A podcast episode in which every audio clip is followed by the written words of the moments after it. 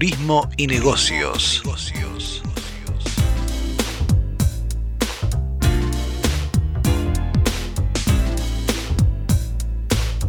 Turismo y negocios, un programa de actualidad, tendencias, emprendimientos e inspiración para viajar. Con la conducción de Graciela Cutuli, Pierre Dumas y Livio González.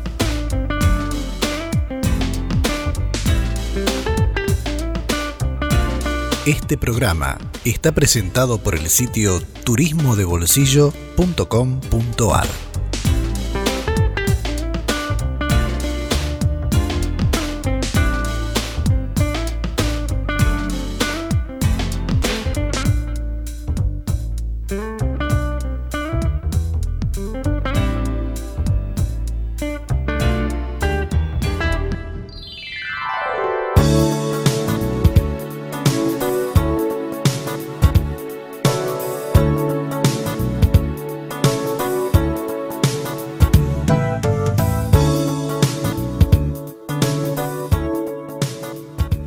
días para todos. Estamos comenzando Turismo y Negocios. Aquí con Pierre, como habitualmente está ocurriendo cada semana, porque el resto del staff vaya a saber dónde está.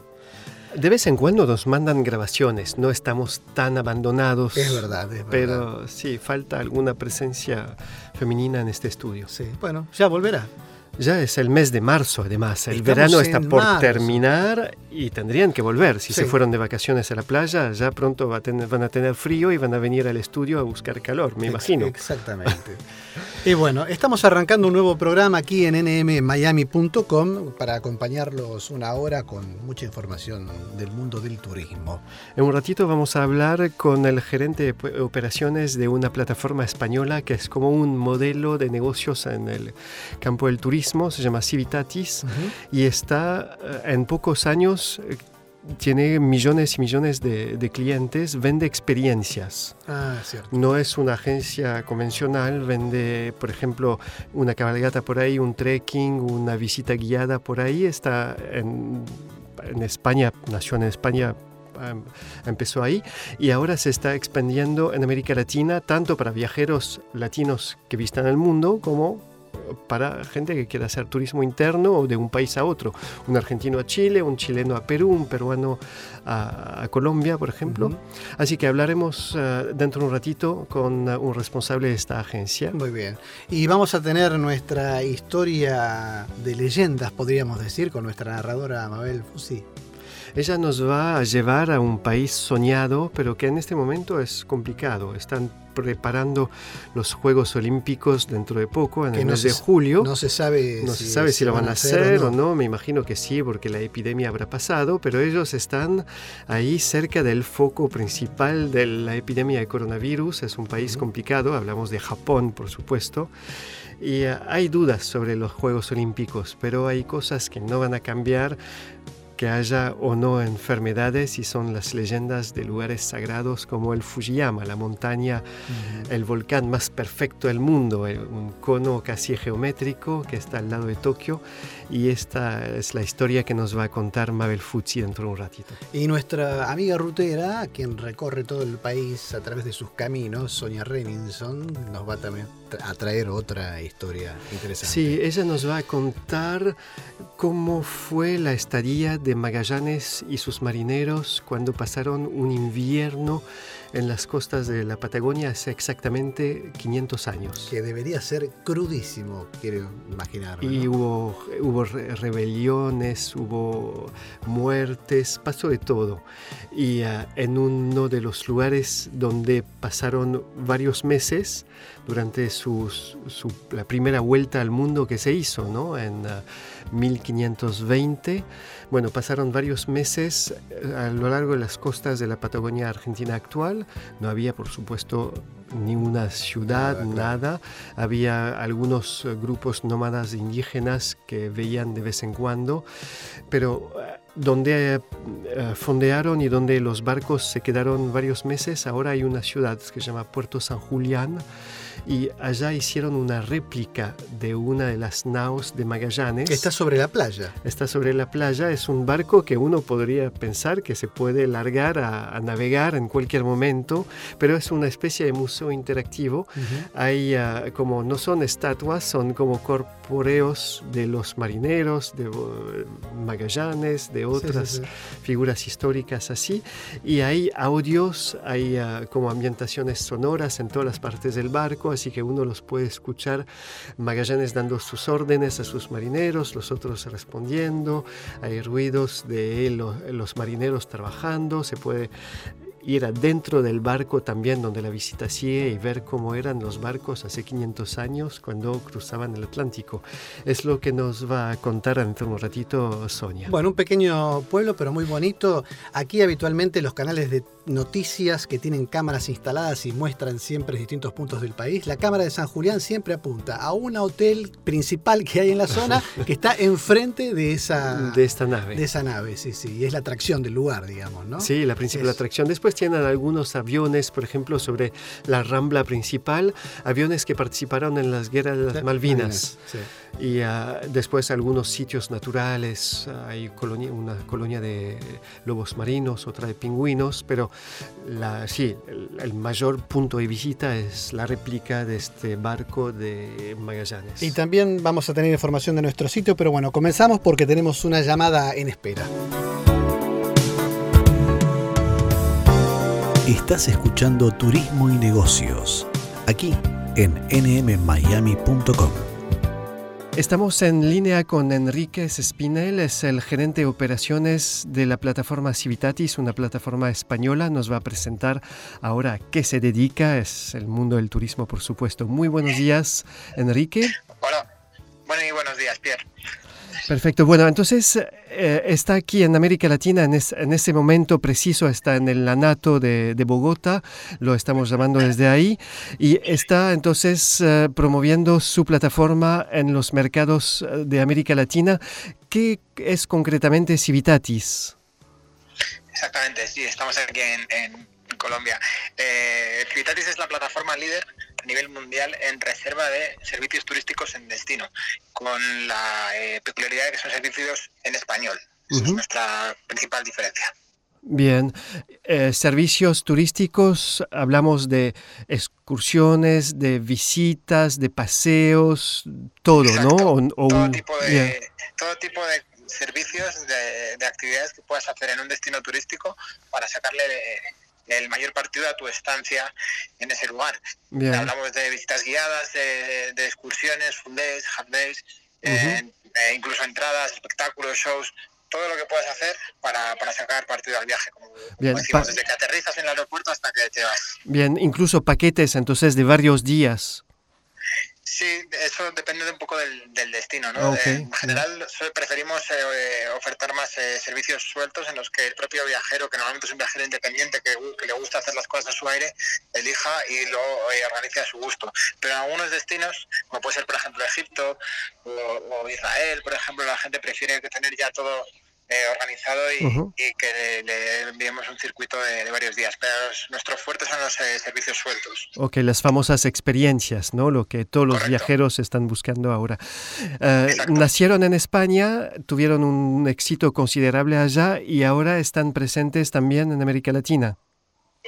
Sí, eh, por naturalidad de, nuestra propia eh, oferta, los eh, latinoamericanos empezaron a comprarnos prácticamente sin, sin hacer ninguna acción de, marketing por nuestro lado. Pero nuestros productos son muy buenos, la gente llegaba a nosotros por, por internet y nos dimos cuenta de que había que potenciar el mercado latinoamericano porque es evidente que es igual de bueno el producto que tenemos para los españoles que para los colombianos, los argentinos o los mexicanos. Y, la realidad es que tiene muy buena aceptación y, al final somos de gran ayuda para los viajeros de, habla hispana, como decíamos. Bien, entonces a partir de ahora, entonces están eh, vendiendo o promoviendo experiencias en Argentina, Perú, otros países del continente. Sí, sí, sí. Eh, eh, al final nuestro interés en Latinoamérica es tanto aportarle valor al viajero que va, a salir de Latinoamérica, es decir, el colombiano que vaya a ir a Europa o a Asia o a otros sitios, o el argentino o el, mexicano o el peruano, pero también para cubrir sus necesidades de turismo nacional, de turismo interior, ¿no? que es donde más viajan realmente, eh, por la proximidad. Entonces, eh, estamos impulsando también mucho el producto local, porque al final nosotros nos gusta trabajar con los operadores finales, no tenemos intermediarios, trabajamos directamente con la empresa de guías, de tours, etcétera, para que realmente el precio que ofrezcamos y la calidad sea óptima. Bien, ¿y estas reservas se hacen a través de una sola plataforma global o tienen eh, sitios en cada país? No, es la misma plataforma. Es la misma. Es verdad que puedes seleccionar luego el tipo de divisa, la forma de pago, eh, el lenguaje, etcétera. Tenemos eh, adaptaciones para los diferentes mercados, pero realmente es la misma plataforma que tenemos versión tanto web como app.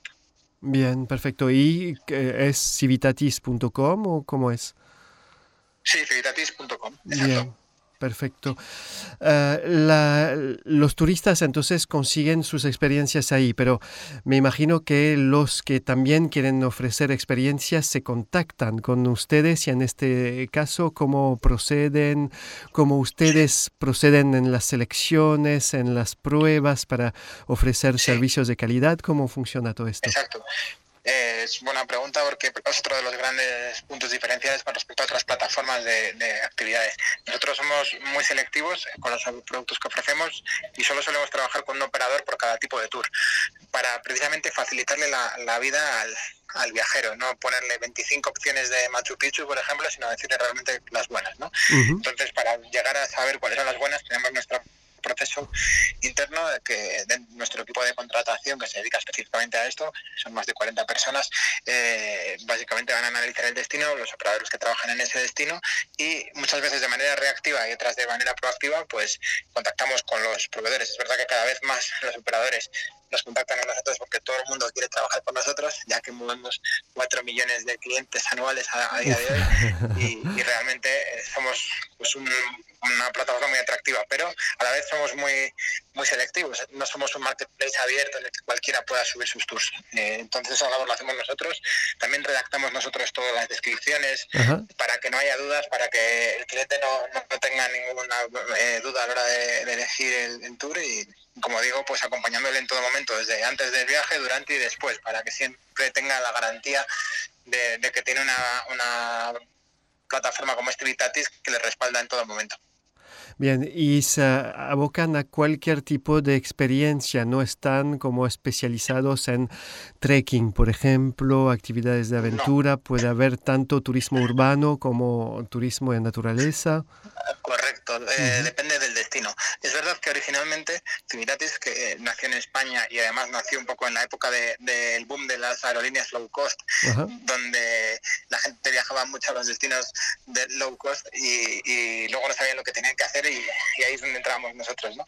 Pero al principio era muy urbano, de hecho Civitatis significa de las ciudades en latín. Claro pero eh, según hemos ido creciendo, evidentemente hemos cubierto todo el espectro de actividades y, lo que nos define no es una tipología, sino eh, ofrecer lo mejor del destino. Si estamos en un destino en, lo que, en el que lo que se hace son actividades de aventura, eso es lo que vamos a ofrecer con los mejores operadores. Si estamos en Roma, pues posiblemente vayan a ser tours más culturales y, de, de, históricos. ¿no? ¿Cuáles son los, eh, las experiencias, los tours más eh, llamativos que vio pasar en su plataforma en eh, nuestros países de América Latina? Algunos que les vienen a la mente ahora. Bueno, al final ofrecemos, la mayoría de, los productos que ofrecemos son los, más solicitados de cada destino y los más populares, ¿no? Pero es verdad que también tratamos de ofrecer experiencias un poco más especiales y que, también aporte ese, valor. ¿no? Ahora mismo así, eh, según me preguntas, me viene a la cabeza eh, una, una excursión a la reserva Pacaya Samiria en Amazonas, desde Iquitos, por ejemplo, que, que es realmente espectacular, te permite adentrarte en el Amazonas, incluso se puede prolongar varios días eh, durmiendo con comunidades locales y, y, realmente pues es una forma muy, muy curiosa ¿no? de, descubrir esa región. pero, pero bueno, al final depende, depende del sitio. Perfecto. Bueno, muchas gracias por su tiempo. Sé que tienes que tiene muchas actividades allá en la en la feria Nanato y entonces habrá que tomar en cuenta cuatro millones de, usuarios ya lo probaron y eh, viajan con ustedes. Así que invitamos a todos que hagan lo mismo. Civitatis.com, ¿no? Civitatis.com. Está todo el mundo invitado. Muchísimas gracias, Pierre. Muchas gracias, Enrique, y buena estadía allá en Bogotá. Gracias. Buenos días. Tastes like strawberries on a summer evening, and it sounds just like a song. I want more berries and that summer feeling. It's so wonderful and warm. Breathe me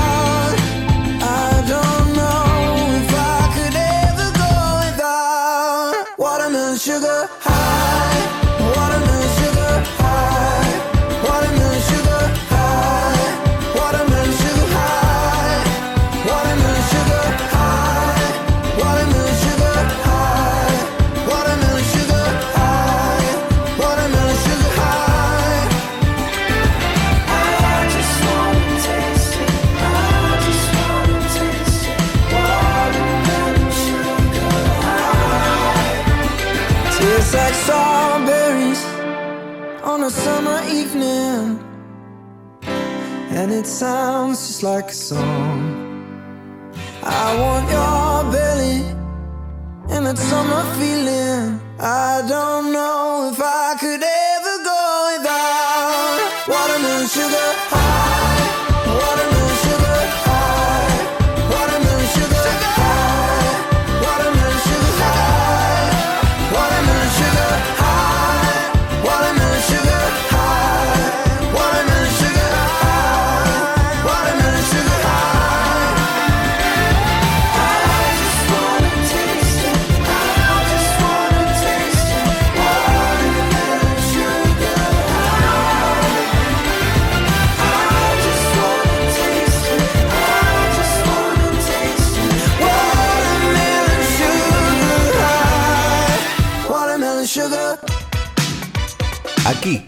nmmiami.com.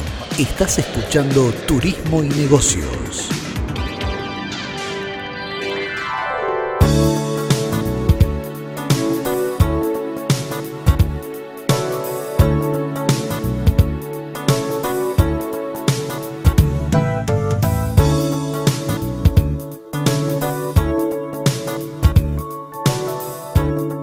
San Julián es una de las últimas localidades más al sur de la parte continental de la Argentina. Está en la provincia de Santa Cruz y fue uno de los lugares que visitó Magallanes cuando dio la vuelta al mundo hace 500 años. Allá celebran este primer viaje alrededor del mundo con una réplica de una de las naos de esta expedición y es lo que nos va a hacer visitar y conocer Sonia Renison ahora.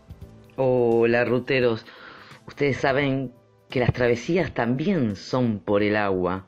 Por eso, en este 2020 hay una que es mundial.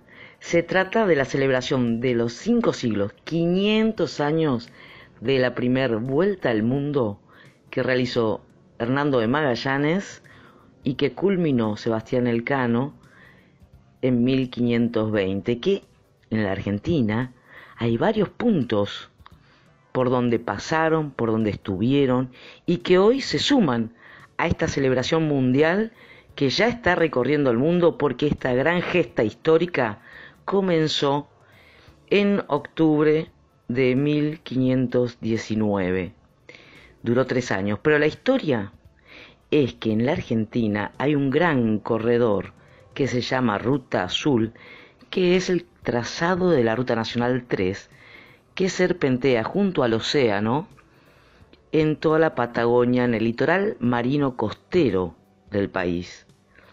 Uno puede elegir tramos, puede llegar en avión desde Buenos Aires hasta Comodoro Rivadavia en Chubut y a partir de allí hacer este corredor de la Ruta Azul hasta Río Gallegos, la capital de Santa Cruz. Pero la cuestión es que lo que nos trae hoy a este relato es una réplica exacta de una de las cinco naves a bordo de las cuales surcó los mares y los continentes Hernando de Magallanes en 1520. Estamos hablando de la nao Victoria, que hoy es un museo, que es de 2008, es una réplica en escala real de esa embarcación y tiene todos los aspectos constructivos y además tiene una línea argumental que con un sistema de sonido, uno cuando entra a este museo nave en la costa, en la playa de Puerto San Julián, va a revivir los instantes que se sentían a bordo de la nao Victoria. El argumento es sólido, así que si uno es visitante va a tener esa experiencia, está inmerso en un relato, bueno, novelesco, pero es una secuencia de eventos que son los que ocurrieron en esta bahía de San Julián. Uno llega a Puerto San Julián, va a la oficina de turismo y también llega por la mañana al puente de mando de la nao Victoria y allí una guía de turismo le va a explicar la historia de esta obra increíble, pero además va a vivir a bordo una experiencia inolvidable, porque está todo recreado tal como era en 1520, la vida a bordo, la ropa, las personas que estaban en, en la nave y los utensilios. Así que imagínense, los objetos diarios en lugar de vasos son como contenedores de madera para la tripulación, también hay copones de, de hierro, también hay eh, jarrones de vidrio, también alguna tetera, alguna taza y figuras tamaño natural hiperrealistas. Es decir, los personajes que integraron la tripulación de Magallanes están ahí junto a uno. Esta recreación forma parte de lo que son los atractivos histórico-culturales de la región, pero imagínense el peso de la historia al cumplirse 500 años de esta gesta magallánica la cuestión que cuando uno sube los pequeños escalones de madera para llegar a bordo de la nao Victoria en Puerto San Julián, inmediatamente es como si se sumergiera en un túnel de la historia. Para los locales la obra, Punto Cero Origen de la Patagonia, así se llama, se encuentra a los pies de este museo temático Nao Victoria. Es que en Puerto San Julián es que se inicia el desembarco para la celebración de la primera misa en territorio argentino. Así que hay que estar atentos ahora, en Semana Santa, en abril, porque se va a recrear los 500 años de la primera misa en suelo argentino. Pero sigamos de travesía por esta gran Ruta 3, el corredor de la Ruta Azul y este anclaje de la historia mundial en Puerto, Santa, en Puerto San Julián. La obra esta, la Nau Victoria, a escala exacta, tiene un grabado en bronce. El mapa, el croquis dibujado por Antonio de Pigafetta, que fue el cronista de la expedición de Magallanes. Los amantes de la historia de navegantes lo tienen siempre a mano porque fue el cronista de la historia, en este caso. En el mapa se resalta un puntito y dice Porto di Santo Giuliano, Regione Patagonia, Justo Puerto San Julián. Es el punto cero, es parte de este gran proyecto Hernando de Magallanes. Vamos un poquito a la historia porque hay que pensar que en agosto de 1519 parte desde Sevilla, España, la flota de Hernando de Magallanes. que buscaban un canal interoceánico entre el Atlántico y el Pacífico para llegar a todas las islas que a nivel comercial tenían gran, gran peso en la historia de ese momento. La armada de Magallanes estaba tripulada por, escuchen bien, 265 hombres en cinco naves. Fue un viaje épico, pero también signado por la tragedia. Uno de los escenarios es el que nos trae en este relato, que es Puerto San Julián, porque la flota de Magallanes atravesó tifones, el océano, hambrunas, sed intensa. Después de tres años llega y regresa a España solo una, la nao Victoria, y a bordo de la cual solo iban 18 hombres. Piensen bien, salieron en 1519 265 hombres, dieron la vuelta al mundo y solo sobrevivieron 18 personas. Fueron considerados héroes, la historia hizo otro relato en cada punto por donde pasaron. Y es así que el 31 de marzo de 1520, o sea, habían pasado varios meses, las naves anclan en San Julián, toda la flota, aquí en la Patagonia Argentina, en la provincia de Santa Cruz, Puerto San Julián.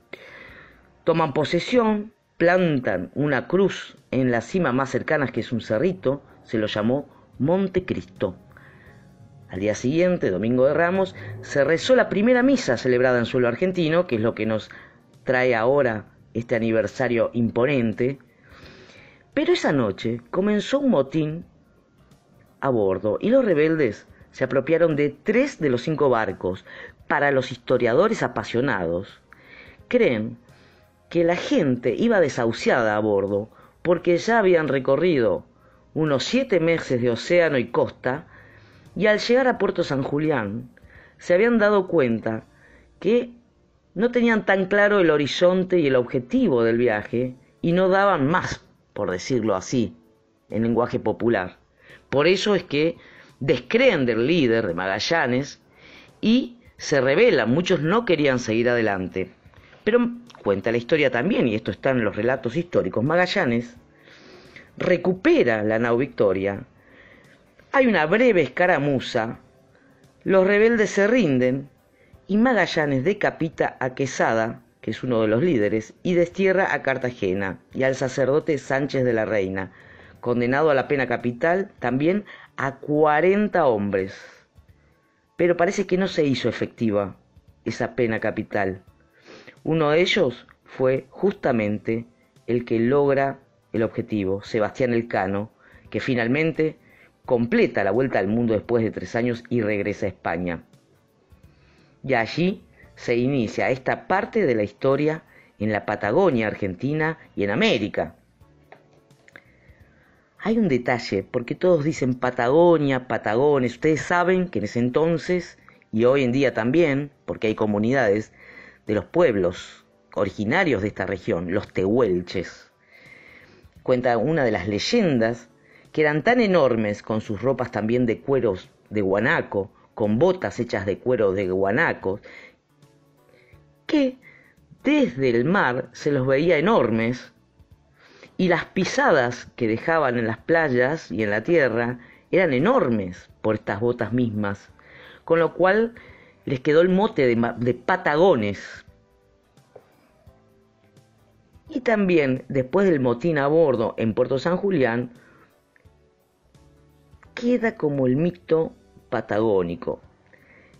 Acuérdense que en agosto empieza la travesía, en marzo están en la costa argentina y en junio aparece uno de los tehuelches a los que Magallanes le dice Patagón. Y de allí la región Patagonia queda para siempre, es una marca argentina en el mundo, la Patagonia argentina. Incluso parte de este grupo de tehuelches que aparece junto a Magallanes son bautizados. Vieron lo que es la historia de España como colonizando el territorio americano. La cuestión es que también aquí, en este puntito del mapa, surge esta historia magallánica, mundial y por supuesto de Argentina. Uno entonces, cuando recorre la ruta 3, el corredor de la ruta azul, todas las ciudades puertos que hay en este corredor y en el litoral marino costero patagónico austral entre Chubut y Santa Cruz va a develar un montón de historias. Pero en este 2020, donde la celebración son los cinco siglos de la primera vuelta al mundo, estamos aquí, en Puerto San Julián, donde la naturaleza abraza la costa y hay recorridos, senderismo, avistaje de avifauna marina, costera, colonias de lobos marinos, todas las aves migratorias y las que anidan en la costa durante la primavera y el verano, la arquitectura de un siglo atrás en Puerto San Julián es otro recorrido imperdible. Y bueno, para los amantes de la historia, llegar a Puerto San Julián es vivir una parte de estos cinco siglos de la gesta magallánica.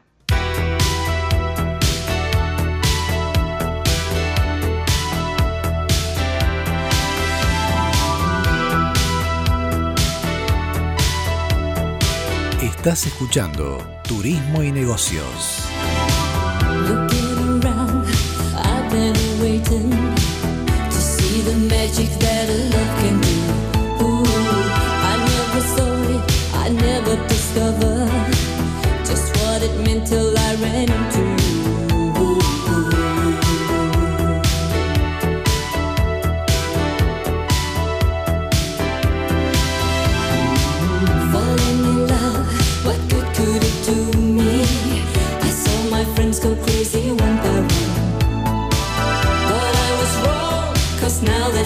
Me, it feels like living's only just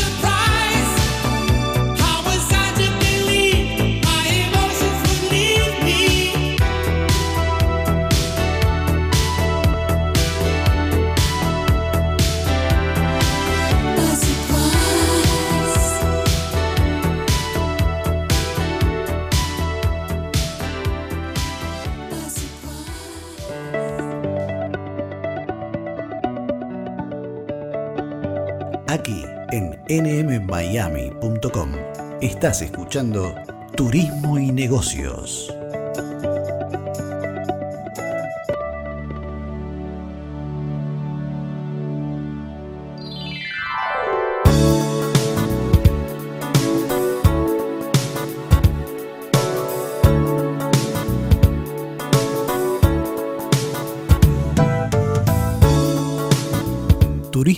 turismodebolsillo.com.ar Visítanos.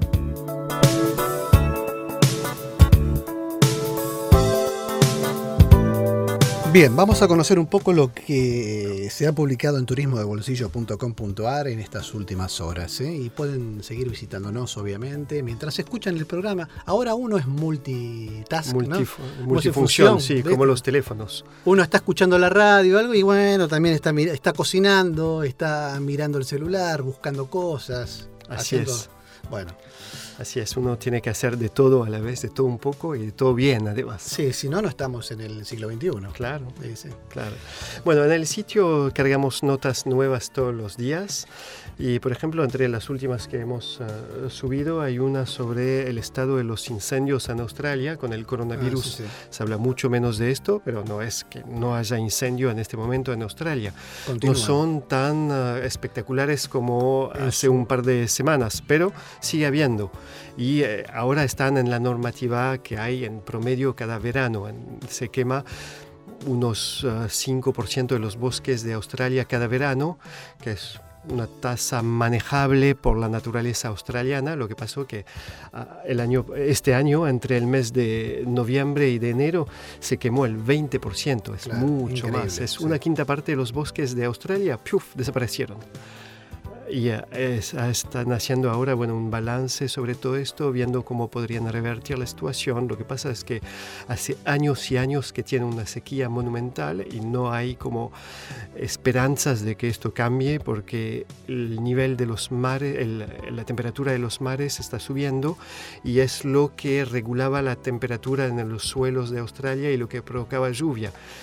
Ah, Cuando los mares son más cálidos, hay menos lluvia y la temperatura con el recalentamiento global está subiendo, así que están esperando cada vez menos lluvia, cada vez mayores incendios y a largo plazo Australia será una tierra seguramente invivible como el Sahara actualmente va a ser una gran superficie de, de- de continente que se va a perder. para- O construirán, crearán nuevas ciudades, vayamos a ver. o, sí, o desarrollarán modelos como en Israel con plantas de potabilización de agua usando agua de- marina, no sé cómo harán, pero algo va a cambiar seguro. No, no va a ser el país que conocemos ahora. Una dos noticias un poco más alegre, por lo menos. Se votó para los edificios más lindos del mundo y publicamos fotos del edificio de vivienda más lindo de 2020. Es una torre que está en una ciudad del sur de Francia. Es una especie de erizo, en realidad. Es una torre redonda, una Sí. especie de, de- Sería un gran supositorio, pero con un montón de espinas. No, no sé cómo, sí, no sé decirlo, pero buenísimo. es, es como derecho con una cabeza redondeada. sí, sí, sí, Así sí. que, bueno, lo lamento, pero Ve- vean, si quieren ver el supositorio con espinas, turismobolsillo.com.ar, la lo van a noticia ver enseguida ahí. es este Montpellier, el edificio más, más lindo, del mundo. mundo. Es una torre rara, ¿no? Pero ¿quién dijo que es el más lindo? Eh, fue votada con entre cientos de miles de personas en un sitio de arquitectura en Estados Unidos y hace ya tiempo que van haciendo como una selección de los el restaurante más lindo, el edificio corporativo más lindo, el edificio de vivienda más lindo y cada año entregan un premio nuevo en un montón de categorías. ¿Vivirías en este...? La, la verdad que no, porque No. es llamativo, pero después de un rato, Sí. Una vez que pasa el efecto de sorpresa, uno como No me que- imagino cuando llueve cómo caerá el agua por, por el diseño que tienen. Eh, Sería interesante que visiten el sitio y lo vean. Son Eh, balcones, pero en lugar del balcón tradicional que va a la par de la fachada, Sí. avanza A sobre el, el a- vacío. A, medida que va en altura, ganando el edificio en altura, Mm. los balcones son más largos, como si fuera una flor Sí, abierta. sí, no sé, es raro. espinas. Es como Son un espinas, cactus, sí. Una especie de cactus blanco, Sí, es, eh, para dar una, como una imagen un poco menos Sí. medical, ¿no? sí, sí, está bien médica, está bien. Bien, y otra noticia también es la, algo que va a pasar en Estados Unidos dentro de poco. Van a tener por fin un tren eh, como los de Europa. Estados Unidos es un eh, país gigantesco donde Y- los trenes son de otra época. Sí, es increíble, ¿no? Montón, no son lentos, no son eficientes y iban a construir trenes de trenes bala en California. El proyecto se paró y ahora es en Texas donde se va a, a construir por fin el primer tren bala de Estados Unidos. Sí, entre realmente es Houston y llamativo. Dallas. Es llamativo que no Sí, tengan. sí, va- van a- lo van a tener para mediados de, de esta década, dentro de unos años, y es la empresa española Renfe que ganó la licitación. Así que serán los españoles que van a volver de alguna forma a Texas, ¿no? que fue una Claro. colonia española hace varios siglos y van Sí. a volver con una presencia simbólica por medio de trenes de alta velocidad entre Dallas y Houston. Bueno, sí, es una buena noticia. eh, Estos siempre son son muy atractivos los trenes de alta velocidad. Son algunas de las noticias, pero bueno, hay otra, por ejemplo, hablamos del coronavirus hace un ratito. Mala noticia para los hombres, pero buena para los animales. En China se sabe que la enfermedad podría haber sido causada por gente que comió an- animales salvajes. Bueno, acaban de prohibir totalmente comercio, consumo, venta, caza de cualquier animal salvaje. Y es una buena noticia para los ambientalistas porque había muchas especies que se consumían y que eran en vía de extinción. Claro. Si esa medida realmente dura en el tiempo, permitiría a varias especies animales de poder recuperarse de la casi extinción en el cual están. Eh, y eso, por eso decimos que el coronavirus es una buena noticia para los animales. Bueno, y eh, hoy eh, tendremos nuevas noticias también en el sitio, mañana otras. Así que, bueno, visítenos eh, cada, cada tanto, cada día mejor todavía. Y cuando tienen consultas o comentarios a través de Facebook, Twitter o Instagram, Turismo de Bolsillo en cada caso, nos buscan y con mucho gusto les contestaremos. Y si les gusta alguna de las noticias, pueden compartirlas con amigos. Por así supuesto. vamos este, un poco más expandiéndonos en una red virtual para ir creciendo día a día. Exactamente. Si solo me das tres minutos, será suficiente con eso. Para que tú veas en mis ojos cuánto lo siento, cuánto lo siento. Si solo me das tres minutos, sé que al menos eso merezco. Tú lo notarás en mi voz, cuánto lo siento, cuánto lo siento. Yo sé que lo hice mal, no voy a minimizarlo, solo quiero hablarte un momento. Tómate un respiro, piensa bien las cosas, no me mandes de una al infierno. Yo no he sido un santo, en eso estamos claros. No hay quien tape el sol con un dedo. Pero ellos exageran, mienten y envenenan todo lo que tú y yo tenemos. Las teorías de tus amigas me tienen cansado. Y cada quien juzgará basado en sus propios pecados. Perdí en el camino y sé que te hice daño. Pero el corazón me trajo de vuelta a tu lado. Eh, Si solo me das tres minutos, será suficiente con eso. para que tú veas en mis ojos cuánto lo siento, cuánto lo siento. Si solo me das tres minutos, sé que al menos eso merezco. Y tú lo notarás en mi voz, cuánto lo siento, cuánto lo siento.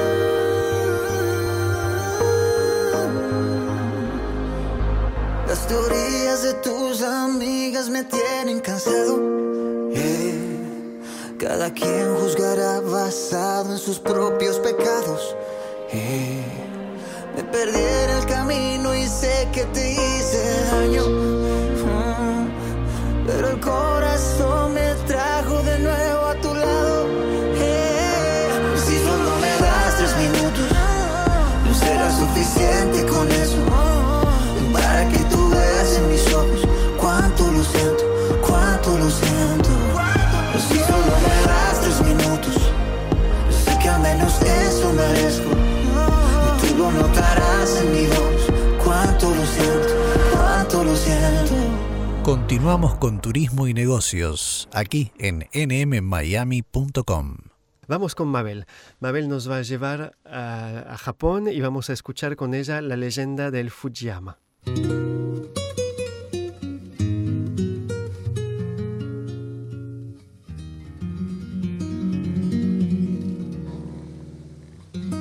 Buen día a todos los oyentes. Hoy, de la mano de las leyendas, una vez más, vamos a viajar por Japón. Allí, a 140 kilómetros de la ciudad de Tokio, se encuentra el monte Fuji, un volcán que supo ser activo y violento, tan violento que en alguna oportunidad, allá por el siglo IX, eh, provocó incendios que llegaron hasta la ciudad de Tokio, justamente a 140 kilómetros. Sí, la lava de esa erupción fue la que formó un gran lago que actualmente está ocupado por un bosque, un bosque célebre, lamentablemente célebre, eh, el bosque de Aokigahara, popular por ser un destino para cometer suicidios. Pero lo que nos lleva a hablar del Monte Fuji es una historia de amor, no de muerte, de amor triste, como suelen ser a veces muchas leyendas. Dicen que hace mucho, mucho tiempo vivía cerca del monte un matrimonio que nunca había podido tener hijos. Él era cortador de bambú. Todos los días iba a un bosque cercano a cortar los más gruesos troncos de bambú o cañas para hacer artículos que después su mujer vendía en el mercado. Un día, al cortar el leñador una de las plantas, vio una luz que surgía del tallo. Dejando su sable en el suelo, se acercó a mirar y vio que adentro había una niña muy pequeña y preciosa, y decidió llevarla a su casa. Fue para ellos esta niña una bendición, y decidieron llamarla Kaguya, la princesa de la noche radiante. A partir de ese día, como si la niña hubiera sido un ángel o un ser milagroso, cada vez que el leñador cortaba un bambú dorado, dentro encontraba monedas de oro y las utilizaba para la crianza de la pequeña. Pasaron los años, la joven creció hermosa y su belleza comenzó a ser comentada por todos los alrededores, hasta tal punto que en algún momento la leyenda llegó a oídos del emperador. También él quiso ver cómo era esa niña. Pasaron los años y la belleza de la joven se hizo conocida en toda la región. Pronto varios pretendientes empezaron a acercarse hasta la cabaña para pedir su mano, pero Kaguya los rechazó uno por uno y no se dejó ver por nadie. Un día hasta el mismo emperador se acercó para conocerla y quedó prendidamente enamorado de ella al verla. Pidió su mano, pero también a él lo rechazó Kaguya. Y le advirtió que si contradecía su voluntad, se convertiría en una sombra. El emperador, enamorado como había quedado, no quiso que eso ocurriera y decidió que seguiría su comunicación con ella a través de cartas llenas de poesía que le enviaría a diario. Y así fue. Los padres de la muchacha se preocuparon por esta situación y quisieron saber cuál era la razón por la que Kaguya rechazaba a cada hombre que quería tenerla por esposa. Y ahí la joven les contó su verdadera historia. Ella era hija del reino de la luna, y desde allí la habían enviado sus padres para protegerla de una guerra. Pero sabía que pronto debería regresar.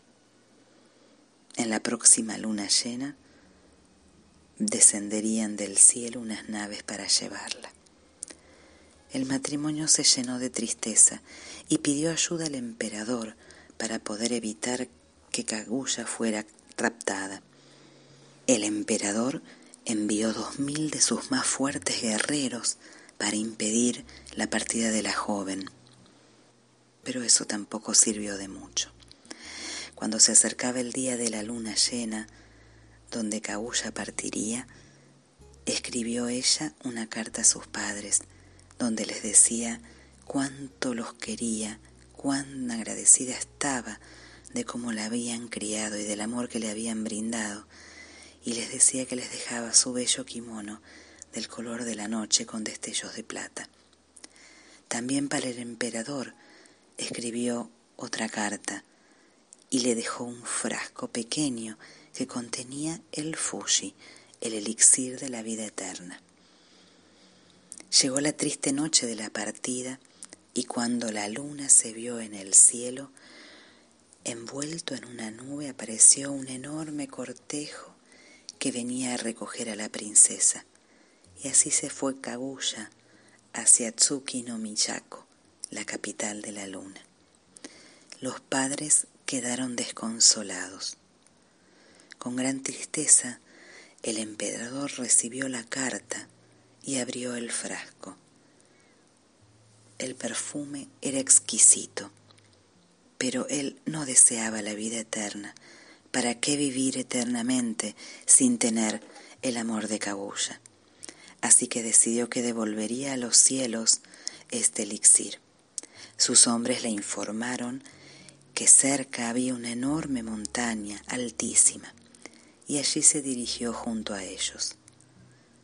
Esperó hasta ver una vez más la cara de la luna en la noche y sólo entonces hizo una fogata para quemar la carta.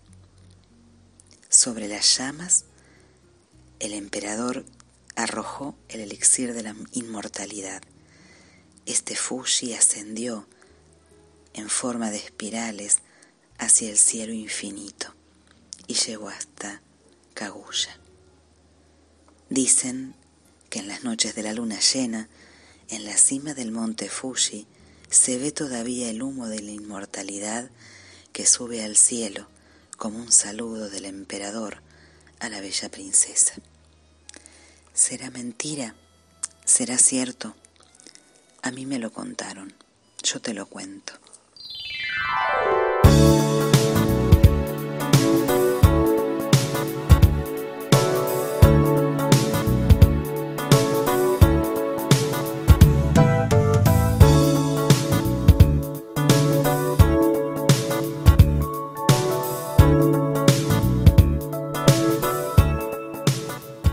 Hemos llegado al final del programa, un sábado más que ha transcurrido aquí por nmmiami.com acompañándolos con turismo y negocios. Que tengan un lindo domingo, nos encontramos el próximo sábado, mismo lugar, misma hora.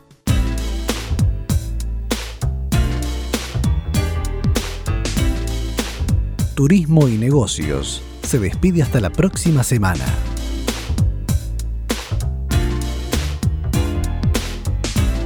Este programa fue producido por turismodebolsillo.com.ar.